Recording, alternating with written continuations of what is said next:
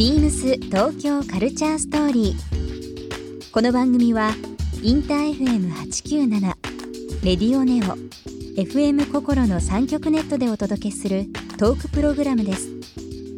案内役はビームスコミュニケーションディレクターの土井博志。今週のゲストは福田晴美ですライフスタイルストアやホテルのブランディング企業のプロデュースなどを手掛ける福田さん。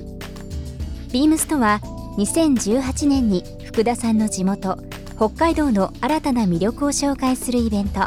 ウルトラノース大北海道展でタッグを組むなどご自身ならではの視点や価値を大事にされています。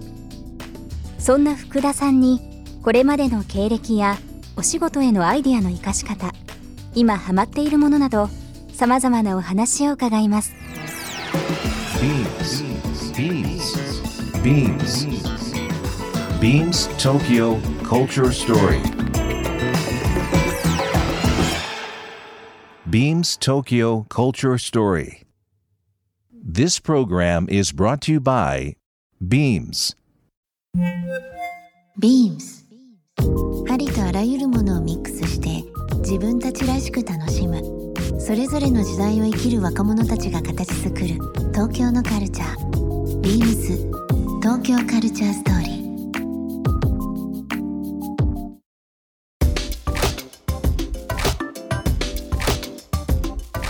ビームスコミュニケーションディレクターの土井博志です、えー今週のゲストはですねこちらの方です。僕もちょっと付き合いも長いですね。もう15年20年。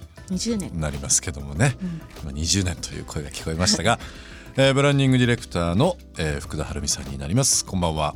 こんばんは。よろしくお願いおします。願いします。なんか変な感じですね。今更ここで会うのもちょっと恥ずかしいかも。スタジオでねおはい。話しするというのもちょっと恥ずかしいですが、はいえーっとゲストに来ていただいてます福田晴美さん、えーまあ、いろいろなさまざまなお仕事をされてるので、一概にこういったこと、ね、肩書きはちょっと難しいんですけど、えーっとちょっと改めてご自分の方でですね簡単にプロフィールを教えていただいてもよろしいですか？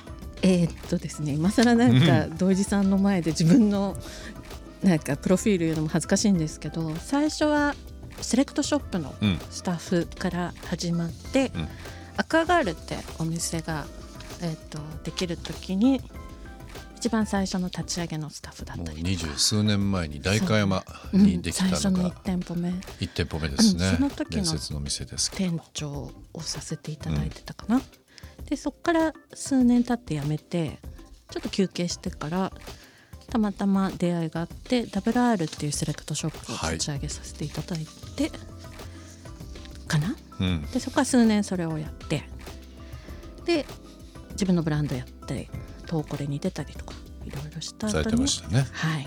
もでうアパレル界 もうなんか90年代以降のアパレル界いろいろ牽引されてる福田さん、まあ、今は本当にライフスタイルという部分でか必ず代名詞として出る福田さんですけども、はい。今のお仕事昔はまあアパレルいろいろ転々とされてという部分ですが、今何やってるって言われたら何て答えますかね？今何やってるって答えればいいんだろう。もう最近はブランディングディレクターっていう名前もなんかフィットしないのかなと思ってきていて、もう何でも嫌ですって言ってるんですけど、うん、と本当にホテルのディレクションやったりプロダクトのディレクションやったり、まあ、ライフスタイルストア2つぐらいやらせていただいてたり、あとはなんか最近だとたまにヒロシさんにも手伝ってもらってるんですけど、CM の知り合いの監督たちがこういう陶芸家さんの家を撮影したいとかこういう素敵な暮らしをしてる人を撮影したいっていう時の、キャスティングそれに足りない CM の美術とかで入ったりこの夏だととある映画の美術監督に決まってたりとかいろいろやってます。なんとかとかなんとかとかっていうのをずーっと話してたら、多分1週間あっという間にいっちゃうかもしれないです、まあそれぐらい本当に多岐にわたる活動をされている福田晴美さん、えーっと今週ゲストに来ていただいてますけども、はい。福田さん最近あの番組ステッカー、えー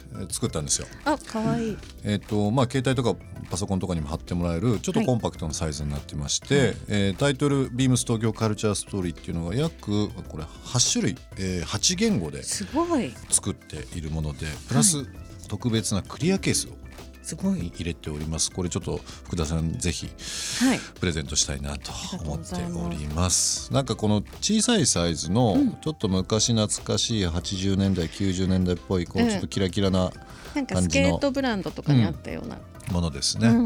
まあ、携帯とかにも貼っていただけそうなので、ぜひはい。お使いいただければなと思います。えーもちろんリスナーの方にもプレゼントさせていただきたいと思いますので番組の最後に発表します、えー応募方法ですね。ぜひチェックしていただければなと思います。まあ、今話ありましたけども福田晴美さんといえば僕の中では本当にあのアパレル日本のアパレル界って60年代70年代はもちろんですけども、大きく大きく変わったのってやっぱ80年代後半90年代、まあ、ビームスも含めセレクトショップと言われているようなものもそうですし、えー自分たちでオリジナルを作ってさらに仕入れをやる、うん。で洋服だけじゃなくて、うん。今や当たり前ですけど洋書とか、うん。まあ、いろんな小物も含めてですねいろんな形で、えーお店ができ始めたのがちょうど80年代後半90年代。でいろいろこう青山とか渋谷とか原宿とかありましたけども、うん。代官山に今いろんなお店ありますけども、はい。まあ本当にポーンとできたのが僕の中では伝説のアクアガールというのがあって、その、うん。まあ最初の店長されてたというのはい。がありましたけどもね、はい、懐かしい。懐かしいですけどね、いろんなあのそういう歴史をご覧になられた福田さんですけどもあとはその後 WR とか、うん。トリプティックという、うん。まあ、ブランドももちろんそうですけどもね、福田さんがこの道まあ当時ですけど、うん。洋服うん。というものに興味を持ち始めたのって何がきっかけだったんですか、私ね、あのーもう10歳の時から、うん。家がねそのさっき言ったようなお父さんがお茶をやってたり、うん、お母さんが日本舞踊の先生で日本舞踊、でおじいちゃんがお花でおばあちゃんがお三味線でえ超ジャパンな家が嫌で嫌でで小学校5年生の時うん。に父親に、えっと、野外フェスみたいなのを、なんかその時はなんだっけ？妻恋的なノリの、多分父親フォークが好きだったからそれで地元で会って連れてってもらった時に、えっと、フォークシンガーがいっぱい出てくる中にえ地元は北海道札幌ですよね、うん札幌、はい、もう駅の近くのって感じなんですけど、そこでねプラスチックスが出てたの。お。でニューウェーブっていうのを初めてこう野外で聞いて。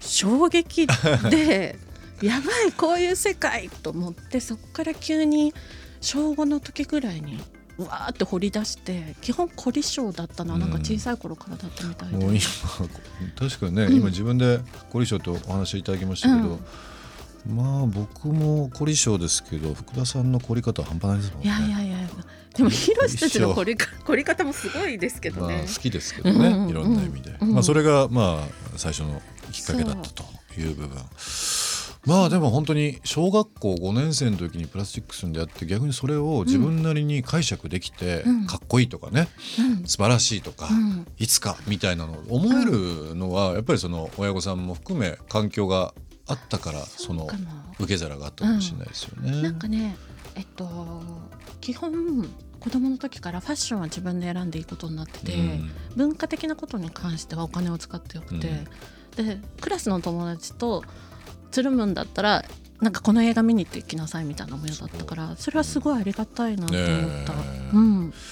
まあでも本当にそういうのがきっかけで、うん。北海道札幌ですね、はい。えー学生時代過ごされて、うん。その後一応東京にいらっしゃるんですよね。ね高校3年間美大の予備校に3年間通って、美うん。アートの基本みたいなのをやってから、東京の節モードセミナーに、うんた確かに美大全部怒っちゃったんですよ。ダメだったと。ダメだったの、うん。絵は得意だったけど国語がとにかく不得意でうん。で節モードセミナーに入って、うん、っそっから毎晩クラブとか行きましたよね。て話ですよね。学校行かずに遊んでたかも。